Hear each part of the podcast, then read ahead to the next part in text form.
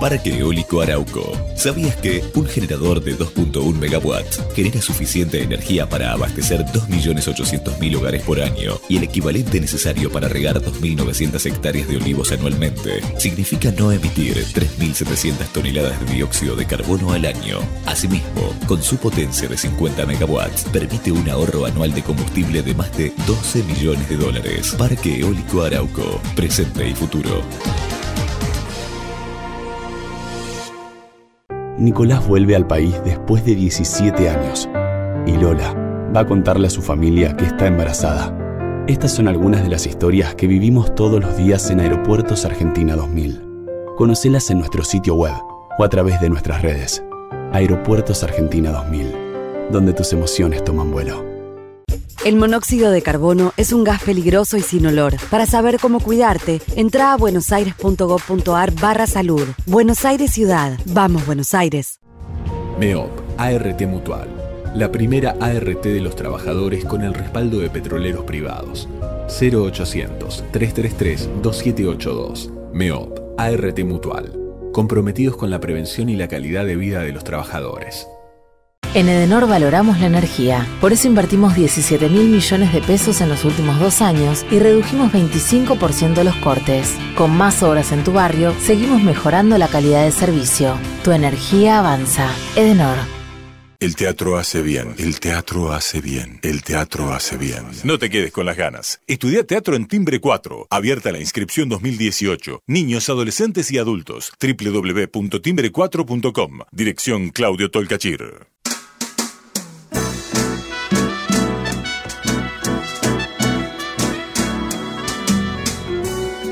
Entrevistas con los protagonistas de la política, la cultura, el espectáculo, la música y el deporte.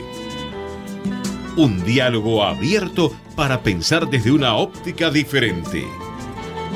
Voces y memoria, los martes de 20 a 21 con la conducción de Hernán Dobri.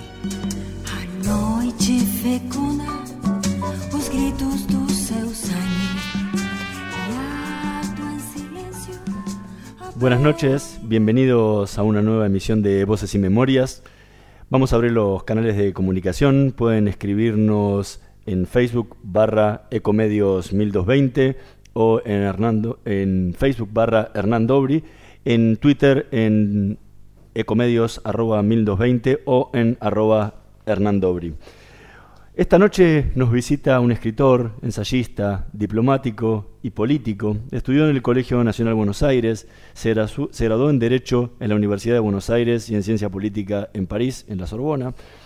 Entró por concurso en el Servicio Diplomático Exterior en el año 1965, estuvo destinado en Moscú, Lima, Venecia, París, Tel Aviv, fue embajador en España, ante la UNESCO, en Dinamarca, en Perú, en República Checa es académico de número de la Academia Nacional Argentina de Letras y miembro correspondiente de la Real Academia Española. Fue director de la revista Argentina de Estudios Estratégicos. Fue colaborador de La Nación, Perfil, La Gaceta de Tucumán, ABC, El Mundo, El País. En 2007 fue candidato a senador por la Ciudad de Buenos Aires en una de las boletas que llevaba Roberto Labaña y en 2009 fue ministro de Educación de la Ciudad de Buenos Aires. Entre sus novelas se destacan las Bogavantes, La Boca del Tigre, Daimón, Momento de Morir, Los Perros del Paraíso, Los Demonios Ocultos, La Reina del Plata, El Viajero de Ágata, El Largo Atardecer Caminante, La Pasión según Eva, Los Cuadernos de Praga, El Inquietante Día de la Vida, Cuando muere el Hijo y Noches de Lobos. Entre sus ensayos están Biblioteca Esencial, Argentina el Gran Viaje, El Eclipse Argentino, En la Aleta Grande, La Santa Locura de los Argentinos y su último libro, Vivir en Venecia. Eh, en poesía fue autor de Invocación al fantasma de mi infancia muerta, en la tumba de George Trakl, eh, George Trakl 1887-1914, Celebración del Desamparo, Celebración de Machu Picchu. Y ha escrito cuentos como Cuando el águila desaparece y Paz en guerra. Entre los numerosos galardones que, que recibió durante su carrera están el Premio Rómulo Gallegos, la Faja Honor Sade, el Premio Internacional Extremadura Argentina eh, América 92 de la Comisión Española del Quinto Centenario, el Premio Literario de la Academia de Letras, el Premio Conex, la Orden de Mérito del Perú, la Gran Cruz de Mérito Civil de España, entre muchísimos otros. Hoy nos visita en Voces y Memorias Abel Pose. Muchísimas gracias por acompañarnos. Al contrario, muchas gracias por su presentación. Después de toda esta presentación y de esta cantidad de libros que, ha escrito, muchas veces lo, en, muchas entrevistas lo, lo leí diciendo, soy un escritor muy reconocido en el exterior y bastante marginal en la Argentina. ¿Por qué? Y son esas cosas de Argentina, no sé por qué, pero por ejemplo yo acá hice, tuve muchos premios eh, hace muchos años, eh, digamos, no, no de esas mayores, pero me desempeñé aquí, mi primera novela se publicó aquí. Pero de todas maneras eh, siento de que alrededor mío no hay nadie y no, no me pesa. No me pesa porque yo siempre creí una vez me dijo Borges que ah, un, mal, un mal libro no empuja a nadie, y un buen libro no para a nadie. Muy fácil, para con el lenguaje de Borges todo eso era, sintetizaba todo. y yo me acordaba de Helderlin, que se pasó 80 años después de su muerte en el, en el limbo del de olvido, y fue y es tal vez todavía ya definitivamente el mayor poeta de Alemania. Así pasan esas cosas y además los libros, este, la gente, no sé, tal vez porque fui, soy diplomático, hay cosas en mí que no, que no cuajaron con el medio, pero escribí siempre en los diarios argentinos. Yo en una época escribí mucho en La Nación y eh, escribí, bueno, en, Madrid, sobre todo en el mundo de Madrid, pero de todas maneras acá siempre estuve presente en los diarios. ¿no? Pero puede tener algo que ver, la, cuestiones políticas, porque en, alguna, en, una, en, una, en una entrevista dijo, soy un escritor marginal por un tema político, porque mi independencia no fue tolerada ni por los tontos de izquierda ni por los tontos de derecha. Sí, sí, sí, me pasó eso, sí. Pero yo tengo, tengo un pensamiento muy libre como escritor. Los, los escritores no se pueden afiliar a nada los escritores son ellos mismos, ¿no? Cuando yo veo la diferencia con el periodista, es que el, periodista se va formando dependiendo de una siempre una opinión superior, suave o dura. Pero el escritor es un solitario. Y yo, cuando me dieron el premio Rómulo Gallegos, uno de los críticos, el mayor crítico de Venezuela, dijo, este, este es un planeta solitario que hemos pescado acá. Pero fue así, porque yo siempre viví en solitario, porque tenía además una profesión que me pedía mucho la actuación pública. La profesión de diplomático tiene límites. Yo salté muchos límites, y de todas maneras, este, ¿Cómo cuáles? A veces me, me, impacienta un poco vivir en el desierto en mi propia ciudad, ¿no? Pero, ¿Cuáles son esos límites que saltó?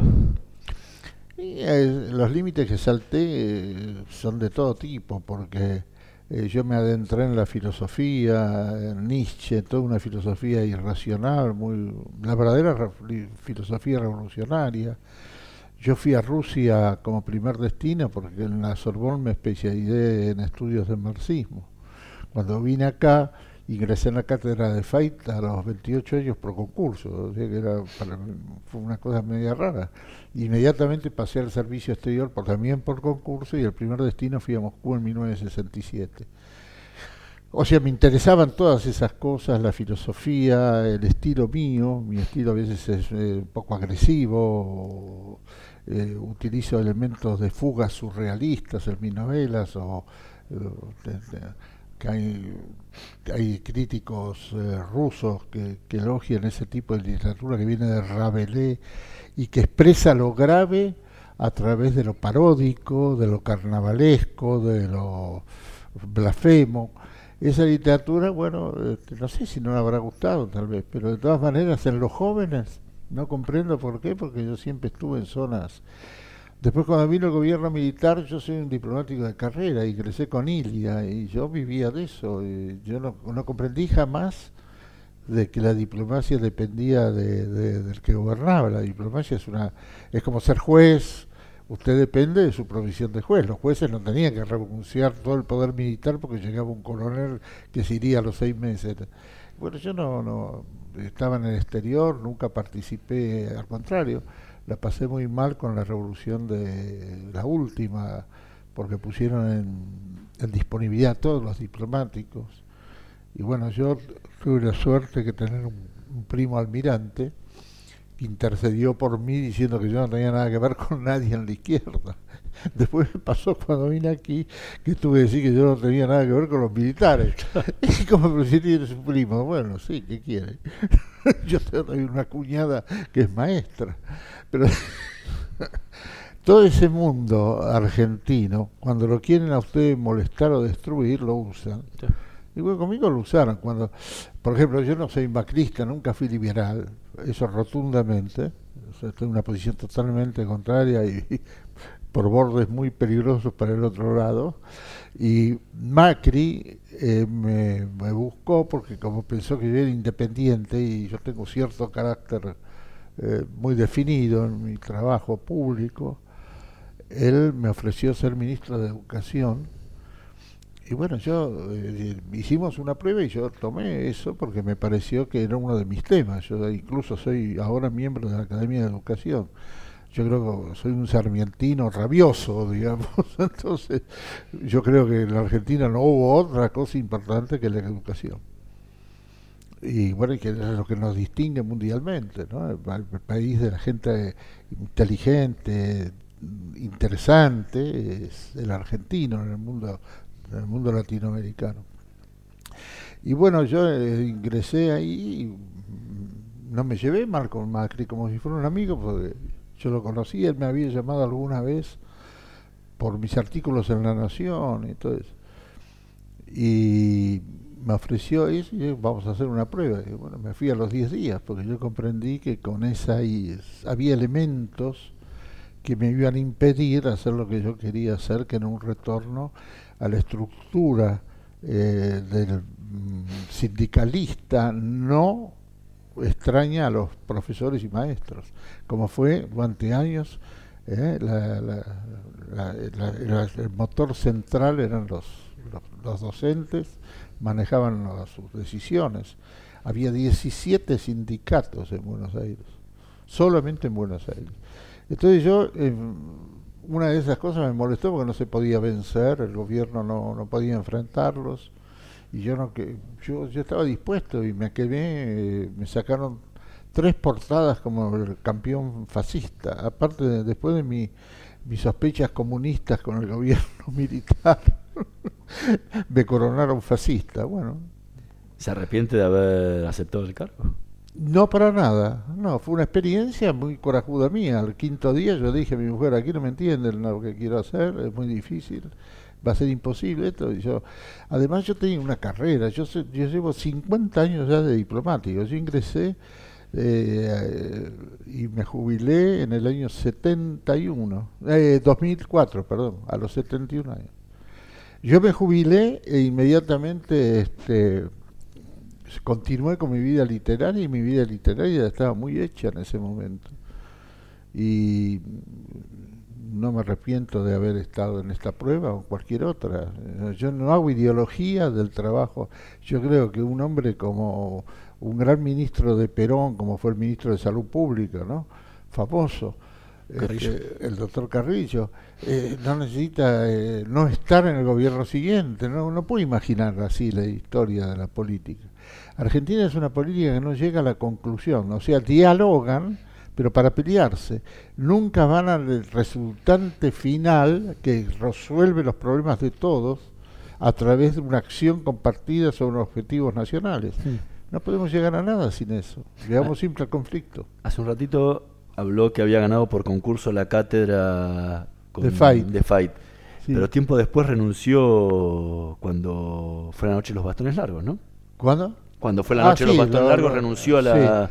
Sí, yo me plegué a él y Camilión no. Camilión me llamó por teléfono ese día y me dijo, yo no, no, vos, vos estás equivocado. Me dijo, yo creo que no hay jamás que alentar la oposición entre la juventud, la universidad y el, y el gobierno. Es fatal. Puede ser que se crea una grieta, una ruptura mala. Yo no, yo me, asocié a FAIT porque era un momento horrible. Ese. Estamos conversando con Abel Pose. Vamos a escuchar el primer tema que eligió para esta noche de Voces y Memorias, Copacabana, la orquesta de Julio De Caro.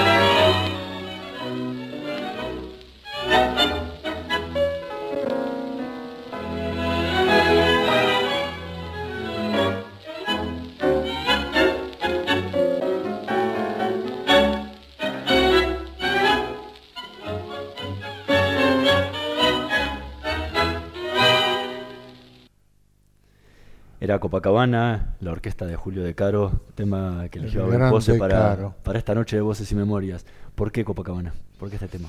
Bueno, porque la orquesta de Julio De Caro, no, no es porque lo diga yo, pero fue una de las grandes revoluciones del tango. Eso me lo contó Troilo, yo lo conocí mucho a Troilo y mi padre más. Pero eh, Copacabana es una de las grandes piezas de él y yo cuando tenía 16 años, sería en el quinto año del Buenos Aires o en el último, un día salí y llegué hasta la calle Corrientes caminando porque tenía que hacer ir a casa de un amigo para un trabajo. Y Me fui caminando, había tiempo y eran las seis o siete de la tarde, seis y media de la tarde y, eh, pasando por lo que era la confitería Cabildo, un poco más allá, sobre Corrientes, antes de las cuartetas, había un restaurante, una boate que se llamaba Empire, Empire, que había que bajar una escalera y tocaba Julio de Caro ahí a la tarde. Entonces yo me, acuerdo que esa impresión que me dio la orquesta de Julio de Caro era el sexteto con el hermano eh, y el famoso violín corneta, que tenía y un, pianista, era, era, un tipo extraordinario simplemente. Pero a mí me gustó muchísimo ese tango con mucho canchengue, digamos, ¿no? Con una carga de canción que, es, inigualada, que es el, tango triste, melancólico y feliz de, la melancolía que reflexionás. ¿no?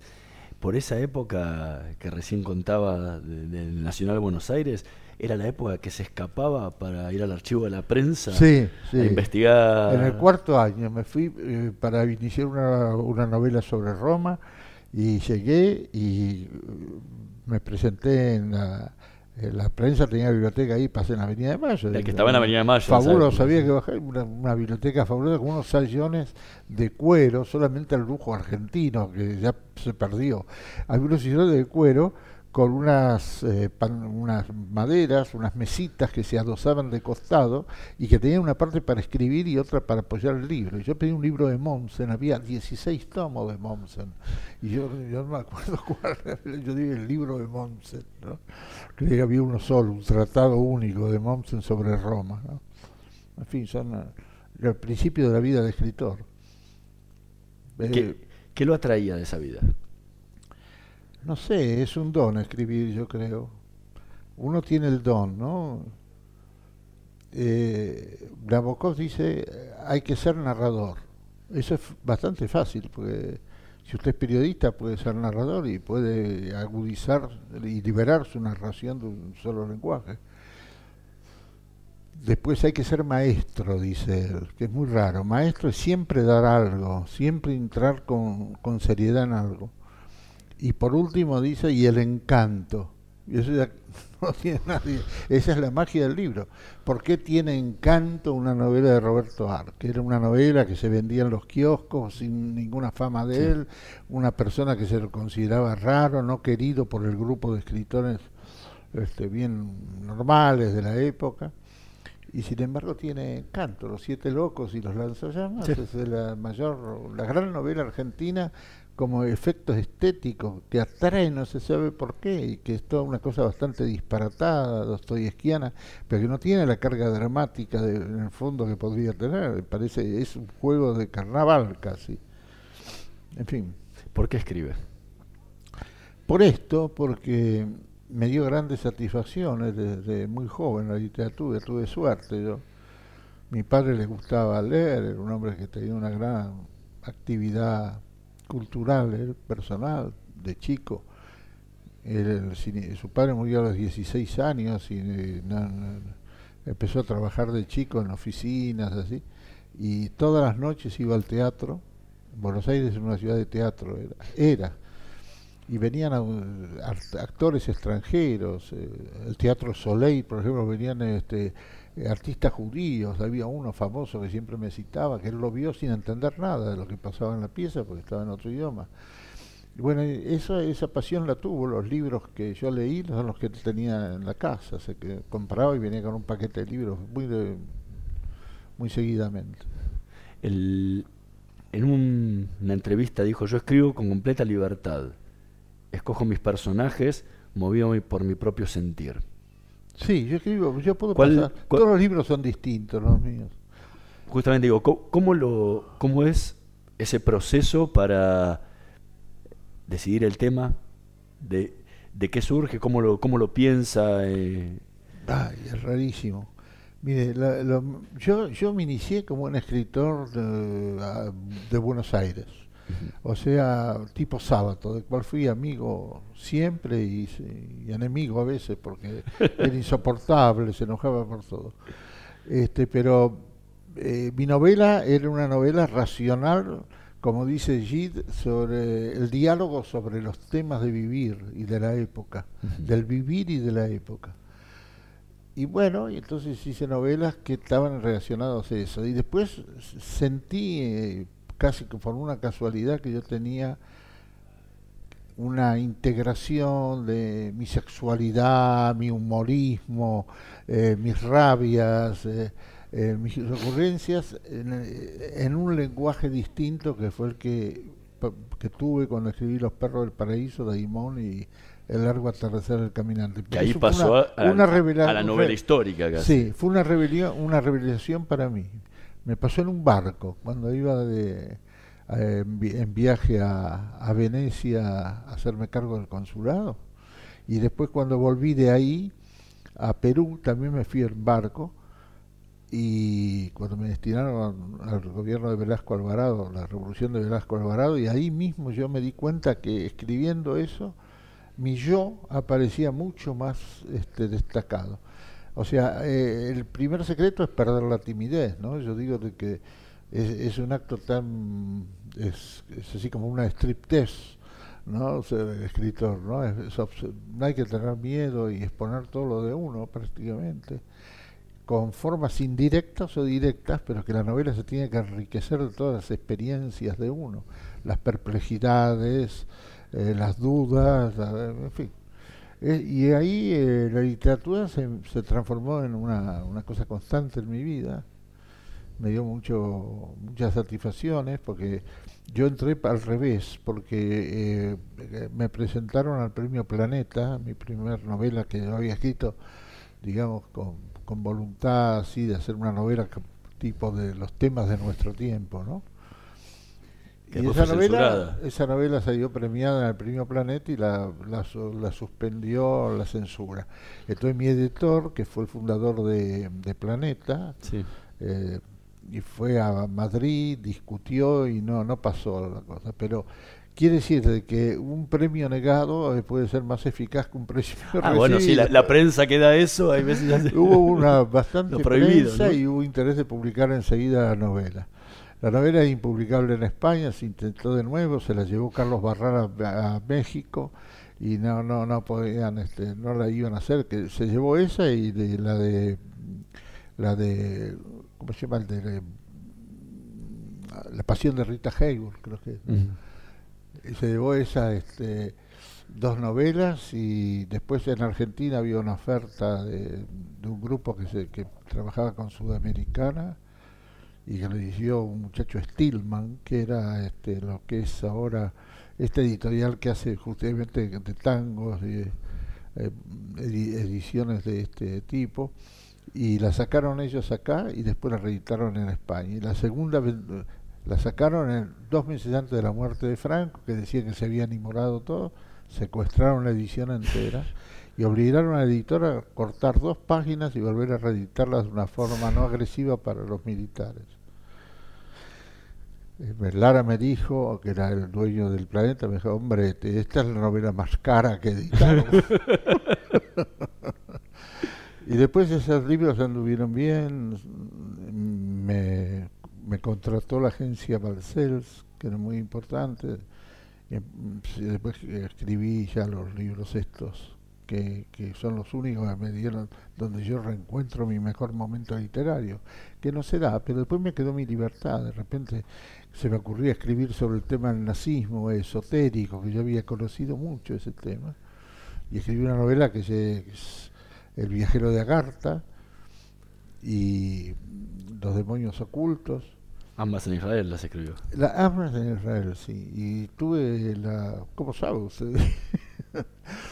este, y tuve la. Le, hablé con la persona que más sabía de Israel esto. Dice: Eso no es imaginación, me dijo eso existió, o sea que el nazismo intentó, como, como había sido Mussolini antes, intentar crear un gran mito de retorno a una sociedad pagana. ¿no?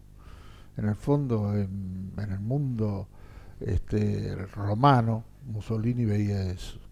Y en el nazismo oculto había lo mismo, había casi una religión, que después la destacaron en los franceses, en, en, varios libros famosos que se escribieron sobre eso y que yo, me gustó hacer la novela esa en Israel porque este, este hombre se llamaba Yehuda Bauer un extraordinario especialista y me recibió, me recibió él, yo le dije, bien, es para una novela, para decirle, ojo, que yo no vengo aquí como, un científico, un hombre de la Universidad de, Jerusalén. Estuvimos hablando y él me dijo de que acá el drama era entre la creación del mito y la razón y también la nostalgia del paganismo por el mito, la creación de un mito, ¿no? El mito que arrastra, el mito que enloquece. El hombre tiene esa secreta pendiente de locura final que tenemos enmudecida, de la misma manera que tenemos uñas que no son las uñas del hombre de hace 30.000 años. Son uñas que no nos permite agarrarnos para subir un árbol. Bueno, de la misma manera tenemos un paganismo frustrado en todos nosotros que yo creo que es una mejor que no sea una Porsche, pero, que existe. Estamos conversando con Abel Pose, vamos a hacer una pequeña pausa, en un minutito más volvemos con más voces y memorias.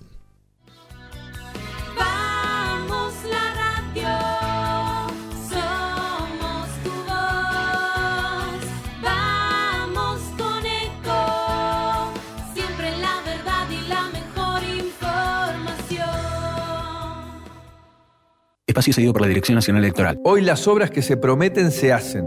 Los que roban van presos. Y los políticos damos explicaciones. Parecía imposible, pero lo hicimos. Los argentinos juntos somos imparables. Mauricio Macri, Miguel Ángel Pichetto, precandidatos a presidente y vicepresidente de la Nación. Juntos por el cambio. Lista 135A.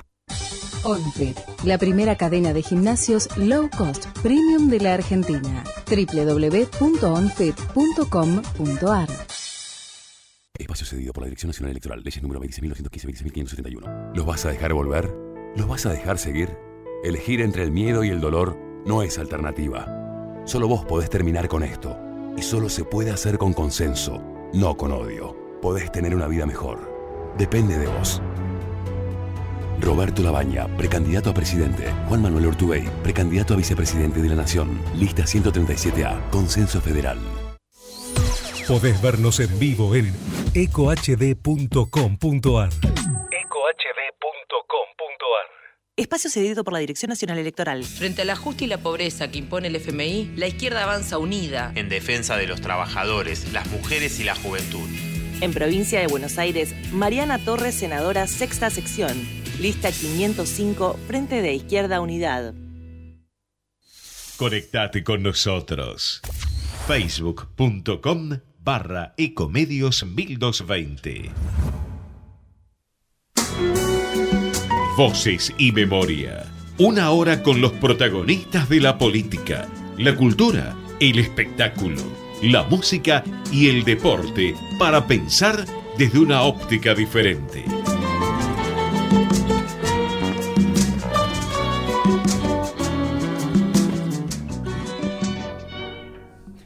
Seguimos conversando con Abel Pose. Eh, en una entrevista hace un, hace un tiempo dijo, en casi todas mis novelas el viaje y el desapego se subliman en la escritura. ¿En cuánto tiene que ver esto con su profesión de, diplomático, donde Eh, pues, se tiene que despegar también de... Parecería de que fuera lugares? una fuerza, porque yo de chico ya quería viajar. Para empezar, me interesó eh, poder entrar en la escuela de mercante naval que se pasaba en el tercer año. del- se podía ingresar desde el tercer año dando, no sé, habrá un examen. Pero no, no lo hice, pero mi mamá me averiguó lo que había que hacer. Y después, no, después... También este, se fue de viaje solo por Europa, Sí, muy joven. Me fui, sí, un viaje. Ni bien me recibí de abogado, me fui como eh, y sin saber alemán me compré una moto en Hamburgo donde llegó el barco. Y me compré esas bolsas que todavía se vendían de los soldados muertos, de lona con unos ganchos grandes para llevar en moto. Y justamente el primo, el primo que después me salvaría de- del odio militar por comunista, este, y llegó a Hamburgo con el barco, un barco de la Marina que estaba ahí de gira, y me regaló latas que yo puse ahí, tenía un cuchillo como de criollo, un cuchillo argentino, y abría las latas, era libertad absoluta. Me compraba un pan y fui por toda Alemania en diagonal buscando las ciudades de, de Hesse, este, me fui al sur, eh, a, a la- a todos esos, eh, digamos, lugares entre literarios y de la Alemania profunda, ¿no? ¿Y con qué soñaba en ese momento? ¿Con qué soñaba? Bueno, en escribir, ya tenía mi proyecto de mi primer novela, esa que fue a España y que, que perdió, por suerte, y que eh, eh, ya la tenía muy adeudado con ella, ¿no? La terminé prácticamente, la presenté en el 68 al Premio Planeta, así que la, la llevé años y años. Pero no porque cuidase el eso, sino que la abandonaba y retornaba, y fue para mí una escuela, ¿no? de qué sentido de cómo el lenguaje viene y se va. Entonces hay que aprovechar cuando está, ¿no? No se trata de inspiración, se trata de continuidad con el lenguaje, de fidelidad a lo que se está haciendo, ¿no? Y después ahí en, en Europa tuve experiencias muy, muy lindas, en París, con los amigos argentinos, este, eh, bueno, me enamoré ahí. eh, yo me, cuando me estaba inscribiendo para el curso de la Sorbona, ni bien había llegado, había una chica alemana, tres o cuatro lugares atrás, que venía por el intercambio entre De Gaulle y Adenauer de mandar los alumnos, sepan o no el idioma. es verdad. Y ella vino sin saber francés, apenas poco del colegio tenía, y había que llenar una ficha con el mal humor de las empleadas francesas. Y yo, que venía de saco, corbata y chaleco, me acerqué a ella y le dije si quería, ella me tomó por un señor serio. que yo llene, la ayude a llenar eso. Y ahí nació nuestro amor, nuestra relación, que nos acompaña hasta ahora. Y, y bueno, eso me hizo yo volví a París para seguir mi curso y después cuando tuve tiempo de nuevo me instalé otra vez en Tübingen, en Alemania, una ciudad maravillosa, universitaria. Viví un tiempo muy lindo con Brasil, eh, peruanos, había muchos peruanos que después muchos de ellos iban a morir con el Che, ¿no? Ah, eh, tres o cuatro de ellos. Uno se suicidó en en Cuba, amigos entrañables de, la vida sudamericana, con anécdotas, todos ellos trabajando en algo para sobrevivir ahí, en ese momento era fácil. Y bueno, que después se, se, encaminaron por ese lado, ¿no? En el, en el largo atardecer del caminante dice, todo hombre tiene sus molinos de viento personales. ¿Cuáles son los suyos? Molinos de viento, digamos. Como impulso y bueno, yo, yo tuve un sentido de lo literario muy respetuoso, me interesó la literatura grande y sobre todo a través de la poesía. O sea, yo, yo leía a todos eh, los grandes poetas ingleses, los poetas alemanes sobre todo.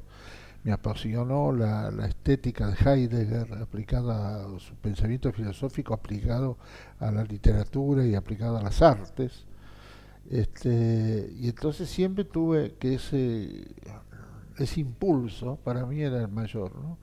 Nunca, nunca pensé que se podía perder el tiempo en una novela docenada, curiosa, policial, hay que escapar de eso. Lo policial es el naufragio de la novela que no se supo escribir y seguir escribiendo. Hay escritores geniales como Mankel, este, este sueco, ¿no?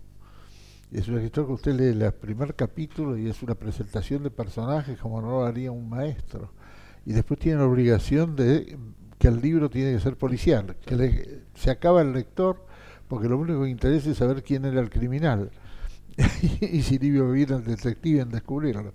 E, esa fuga hacia la novela policial es gravísima porque es una tentación. Yo lo veo en dos o tres escritores argentinos.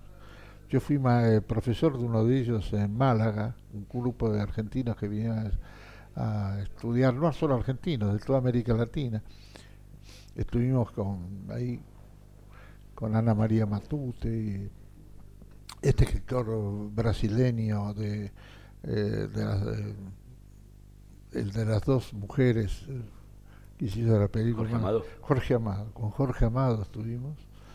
Jorge Amado me acompañó después cuando me dieron el premio del quinto centenario. Y estuvimos con Jorge Medio en esos cursos que los profesores íbamos 15 o 20 días, no me acuerdo, y los alumnos se quedaron dos meses casi.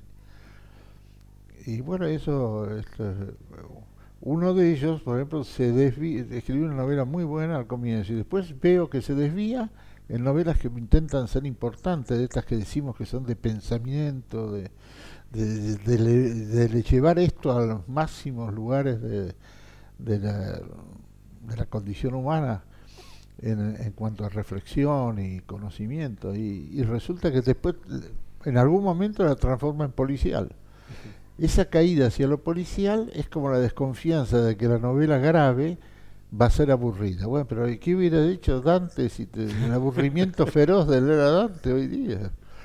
pero la grandeza está en ese riesgo de buscar lo, lo, interesante, lo difícil, lo exótico, pero al mismo tiempo no quedarse con la superficialidad, simplemente la novela es un camino muy lindo para hacer. Sin embargo, usted dice que uno escribe prosa porque no puede escribir poesía.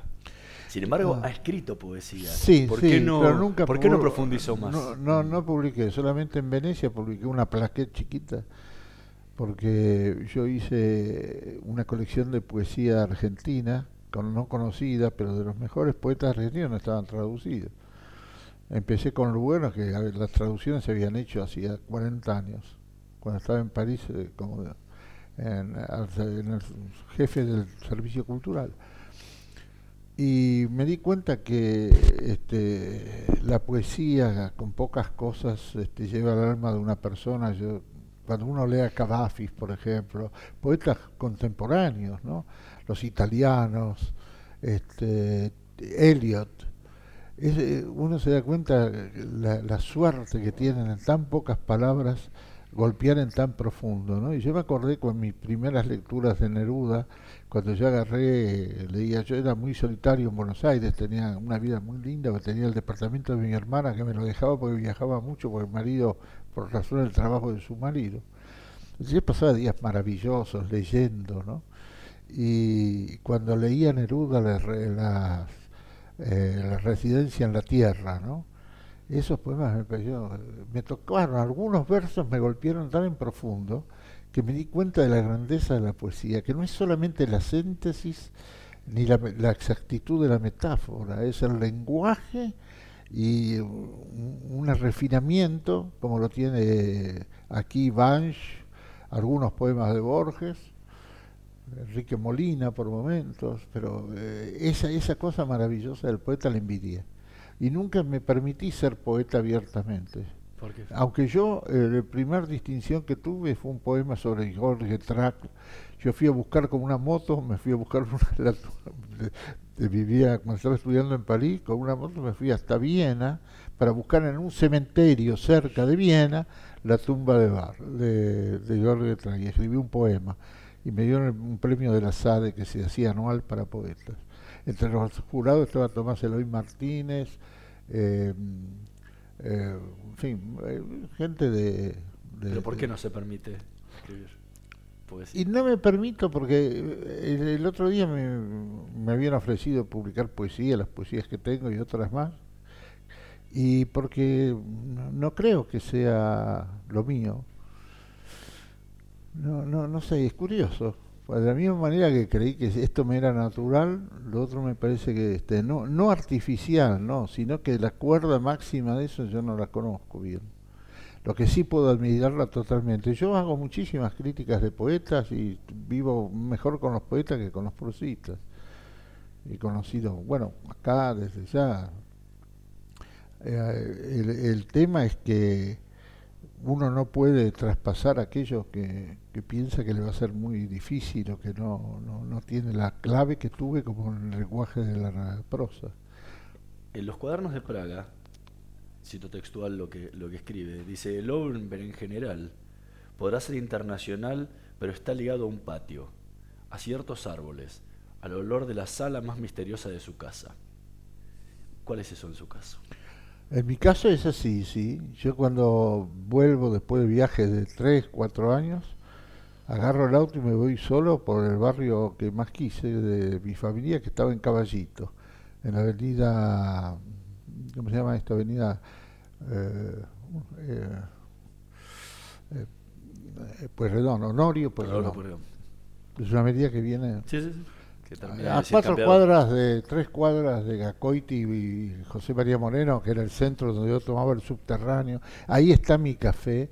Viví lo mismo que dice Polín.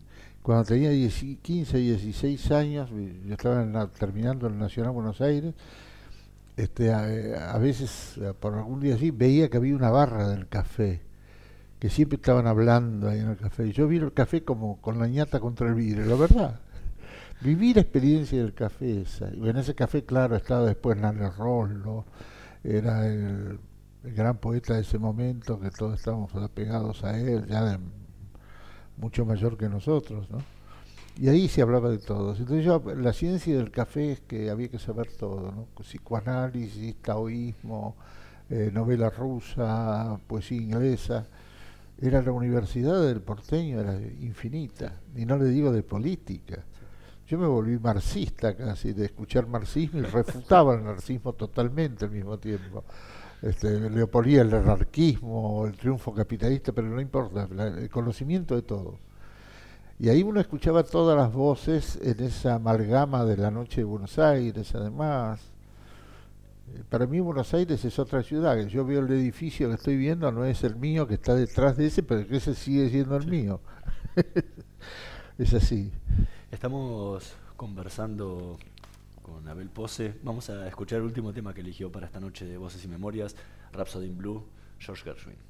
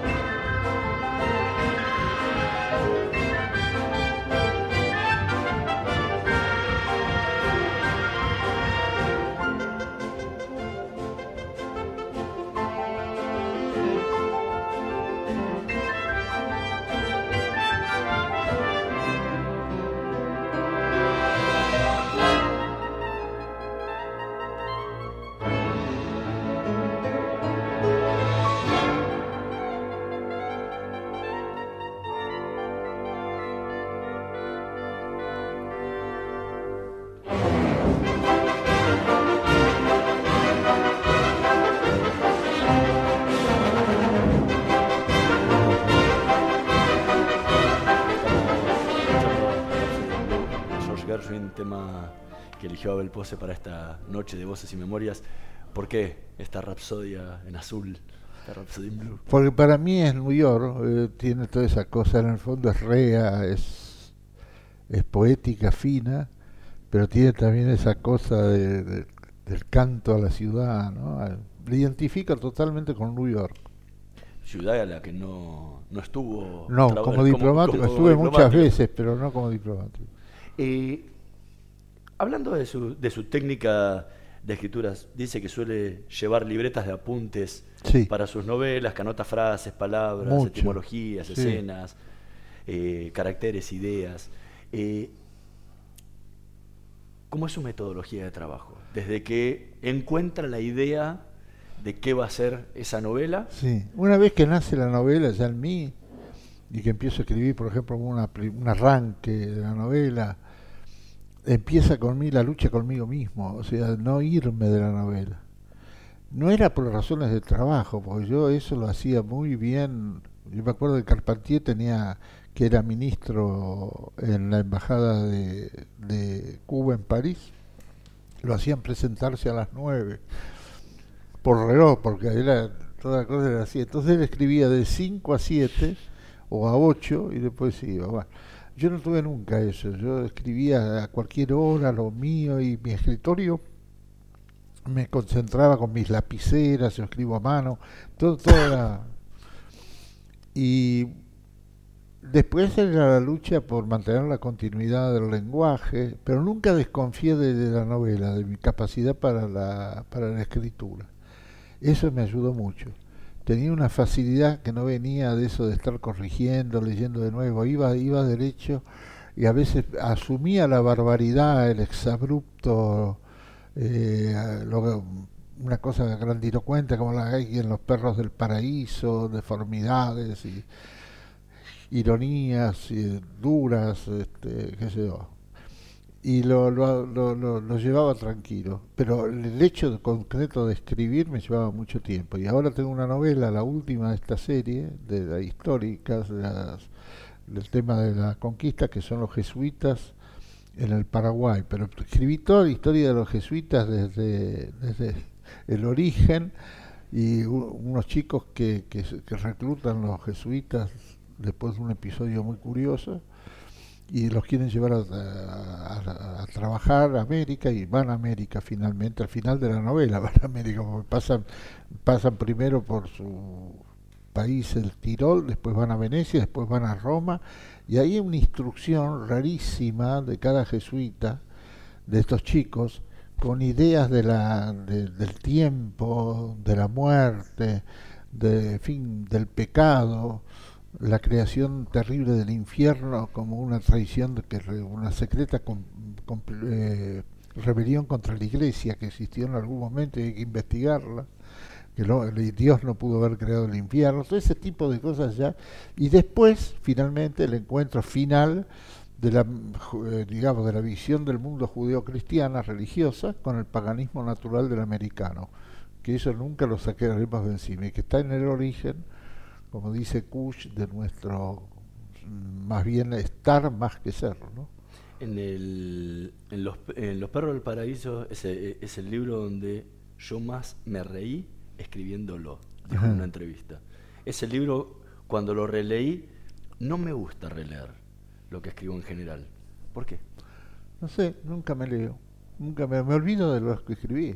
Me sorprendo a mí mismo, después de 10 años agarro un libro de biblioteca y me sorprendo a mí mismo no por bien o mal, pues sería ya el colmo. ¿Y cómo se siente cuando lee lo que escribió en el pasado? No, no, no. Veo que a veces tengo suerte y voy bien. Eh, los perros del paraíso lo, elogio, me lo elogio. Creo que es el momento que yo aposté más en la literatura con Daimon. Daimon es más compleja, más rica que los perros, pero los perros es más aireada, tiene más aire la novela. Bueno, son mis mis obras modestas, porque nadie puede saber lo que hizo. Esto, como le dije al principio, es como largar un gato en un techo. A veces ese gato, en aparece en Hollywood, porque aparece por Hollywood porque están filmando una película, no porque el gato pase, deje de ser gato. Desde el 2011 que no escribía una novela, ¿por qué pasó tanto tiempo? Escribió libros de crónicas en el medio. Sí, no, escribí. Eh, pero novelas que venía escribiendo no, no, después de tantos años. Estoy escribiendo una novela, porque esta me lleva mucho tiempo. Porque me divierte enormemente. Me divierte la vida de los jesuitas, eh, la asombrosa dureza de esos tipos que dicen: bueno, vaya nomás, tiene que ir a Japón. Y tiene que ir a Japón sin que nadie lo ayude, tiene que tomar una barcaza, mendigar. ¿Y, cómo, es, eh, cómo es el proceso de investigación? Porque tiene muchísimo dato histórico. Sí, ¿Cómo, leo cómo, mucho. ¿Cómo es el proceso? Claro, incluso fui a hablar con los jesuitas en Roma. Por ejemplo, hice muchas cosas así raras, así de investigación, como los que hice con el tema del nazismo. Pero conozco mucho, mucho, porque me voy adentrando de curiosidades y episodios, y después esos episodios, que son los más desconocidos, los voy recogiendo yo en, en el relato. ¿Lo va haciendo en paralelo a la lectura o se dedica no, primero tomo lee nota, todo y tomo- después no va... me olvido para nada. Todo lo que sea sobre un tema lo voy reteniendo, pero además escribo. Escribo, eh, me, me recuerdo las cosas. En cada libro tiene una libreta o una, una de esas agendas que regalan a los embajadores, las empresas grandes, y ahí me voy anotando toda, de forma desordenada, caótica. Eh, soy Aragán totalmente para escribir y absolutamente me rescato porque soy absolutamente confiado, nunca pregunto nada a nadie. Borges vivió en mi casa en, en, en Venecia y bueno, y un día me dijo, eh, ¿por qué no me lee a ver algo de...? Y yo temblé como tembló él cuando le dijo lo mismo a Lugones. Lugones le dijo una vez, eh, traí- él llevaba un libro y no se atrevía a dárselo. Y bueno, con, Lugo- con Borges me pasó algo así, no quería que él me diga nada, pero a nadie le leí, salvo a Manucho Mujica Lainez. Manucho era un tipo muy abierto, era un tipo totalmente humorista, extraordinario personaje. Este, y a él se le podía hablar de todo, que no le importaba ningún horror.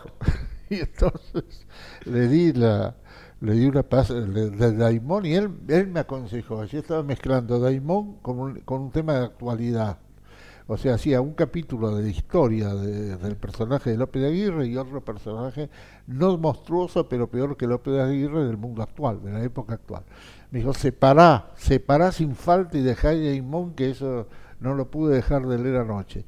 Y era, era ho- honestísimo Manucho y en eso, y fue el único. A Sábato nunca le presté un libro, jamás.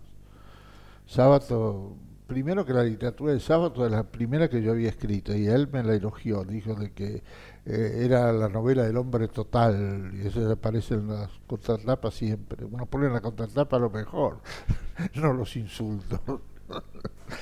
Este, y con Sábato íbamos, fuimos muy amigos, fundamos una revista que después fue marxista, muy fuerte. ¿cómo se llamaba? Una revista así. Crisis. Crisis, la fundamos con Tomás Maldonado, que vino de Italia, que había sido eh, un- uno de los jefes de, de la, digamos, de la pintura moderna, del Bauhaus. Y con Epstein, que era un músico extraordinario, Ernesto Epstein. Pero él no vino a las reuniones. Nos reunimos una vez con Vogelius, que era el hombre que ponía la plata, un personaje también notable de Buenos Aires, con el cual yo viajé, fui, he vivido cosas maravillosas con la locura de Vogelius y su familia. Pero era un tipo extraordinario. Y él puso la plata para fundar eso crisis que yo me fui después de viaje a Venecia ya destinado y entró Galeano. Es una revista que tuvo un gran éxito por la política y le costó pateaduras y peligro de muerte a Vogelius. Yo lo, fui a- yo lo rescaté del hospital a Vogelius. Lo retiré del hospital de Argerich. Me lo llevé con policía y todo. Yo tenía la poca autoridad de ser funcionario consejero ya de embajada, tenía el carnet de ese. Me lo llevé a la casa. Doctor Pose, se nos acabó el tiempo. Bueno. Fue, se nos acabó demasiado rápido el tiempo, quedó muchísimo tema ¿Cuántas cosas por hablar. ¿no? salteadas, pero en fin. Le agradecemos muchísimo. Igualmente yo, ¿eh? Por habernos acompañado hoy. Nosotros nos vamos a reencontrar la próxima semana en la operación técnica Gerardo Subirana y Javier Martínez. En la producción Martín Pereira Bubet. Nos vemos el próximo martes. Chao. Parque Eólico Arauco es una empresa estatal que genera recursos genuinos al transformar el viento en energía eléctrica y con sus utilidades impulsar el desarrollo productivo de La Rioja a través de mecanismos que permitan hacer sustentable la producción agrícola ganadera en la provincia. Parque Eólico Arauco, presente y futuro. Macarena se reencuentra con su abuelo después de mucho tiempo y Santiago va a cumplir su sueño de conocer Europa. Estas son algunas de las historias que vivimos todos los días en Aeropuertos Argentina 2000. Conocelas en nuestro sitio web o a través de nuestras redes. Aeropuertos Argentina 2000, donde tus emociones toman vuelo. El monóxido de carbono es un gas peligroso y sin olor. Para saber cómo cuidarte, entra a buenosaires.gov.ar barra salud. Buenos Aires Ciudad. Vamos, Buenos Aires. MEOP, ART Mutual. La primera ART de los trabajadores con el respaldo de petroleros privados. 0800-333-2782. MEOP, ART Mutual. Comprometidos con la prevención y la calidad de vida de los trabajadores. En Edenor valoramos la energía, por eso invertimos 17 mil millones de pesos en los últimos dos años y redujimos 25% los cortes. Con más obras en tu barrio, seguimos mejorando la calidad de servicio. Tu energía avanza. Edenor. El teatro hace bien, el teatro hace bien, el teatro hace bien. No te quedes con las ganas. Estudia teatro en Timbre 4. Abierta la inscripción 2018. Niños, adolescentes y adultos. www.timbre4.com. Dirección Claudio Tolcachir.